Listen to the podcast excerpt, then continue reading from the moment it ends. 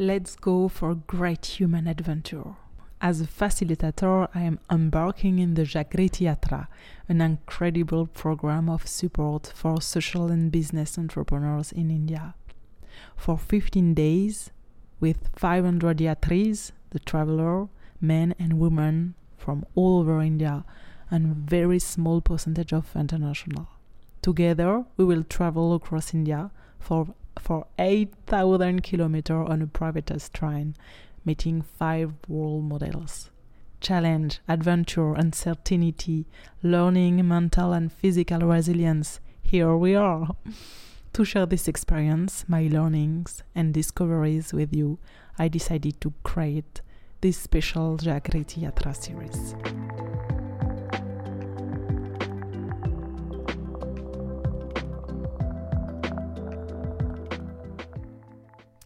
Hello, welcome again. So, in this episode, I would like to talk about the yatris. The yatris are the travelers of the train, and I definitely want just to have an episode just to talk with them because it. I was so impressed. It's amazing. Th- these people was so amazing. We was 500 people in this train. 500 books human books, open human books. So interesting. And they all have a story of life, life amazing. They, they all achieve so many things and they still have a lot of goals and dreams and willing and want to contribute good for the for the earth, for themselves, for the population. And like a, a mix of all of that was the Jagriti Yatra. It was amazing. I work myself uh, a few years ago in recruitment, so I know how challenging it could be to recruit people, and I am very, very impressed about like the the the, the girl who recruit all these unbelievable people named Pragrati, and like 22,000 application and at the end 500 yatris i'm impressed how how she could do that so well. And to have uh, people from all over india with like the the di- the diversity inside the yatris was amazing. And uh, really i'm impressed about the quality of the rec- recruitment. Recruitment? I begin to to have the the indian accent but i like that accent so why not? Mm. i want to say also like these yatris are such a good example for me of leadership.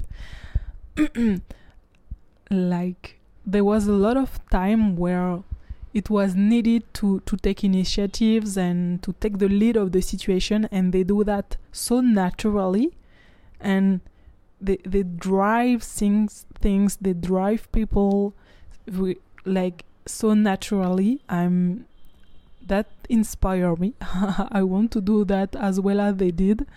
And and like i, I understand the, the cultural difference in europe in france or i mean my culture because this is the one i can tell more easily mine it may be different than other French people, but mine. I, when I have something to say, sometimes I, I, I use a lot of words to express things, uh, and also I try to be polite. That excuse me, I have something to tell you. No, no, no, no, no, no. Thank you.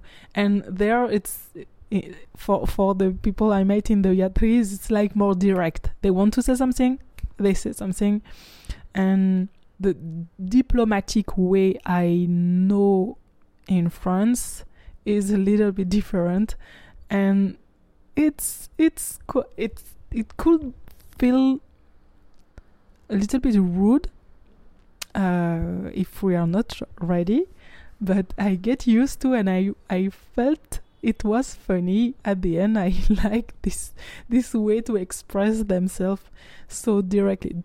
You have water? Yes, give me it's simple like that. It's not, uh, excuse me, uh, I'm a little bit thirsty. Um, could you um, give me a little bit of your water? No, it's just direct.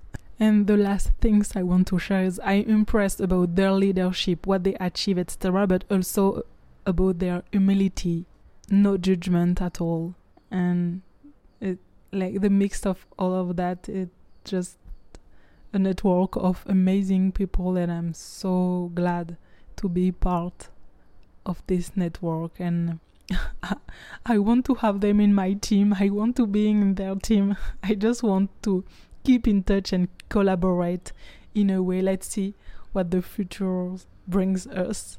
But I'm I today I'm feel very glad to meet them and to keep in touch with them. Thank you and bye for next episode. Congratulations, you have arrived at your destination for this episode of Move and Meet.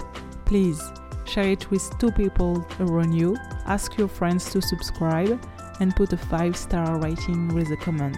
That's what keeps the podcast alive.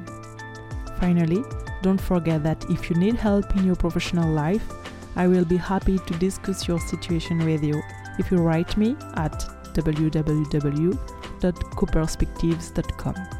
I am Camille Fitoussi. I'm looking forward to hearing from you and see you soon.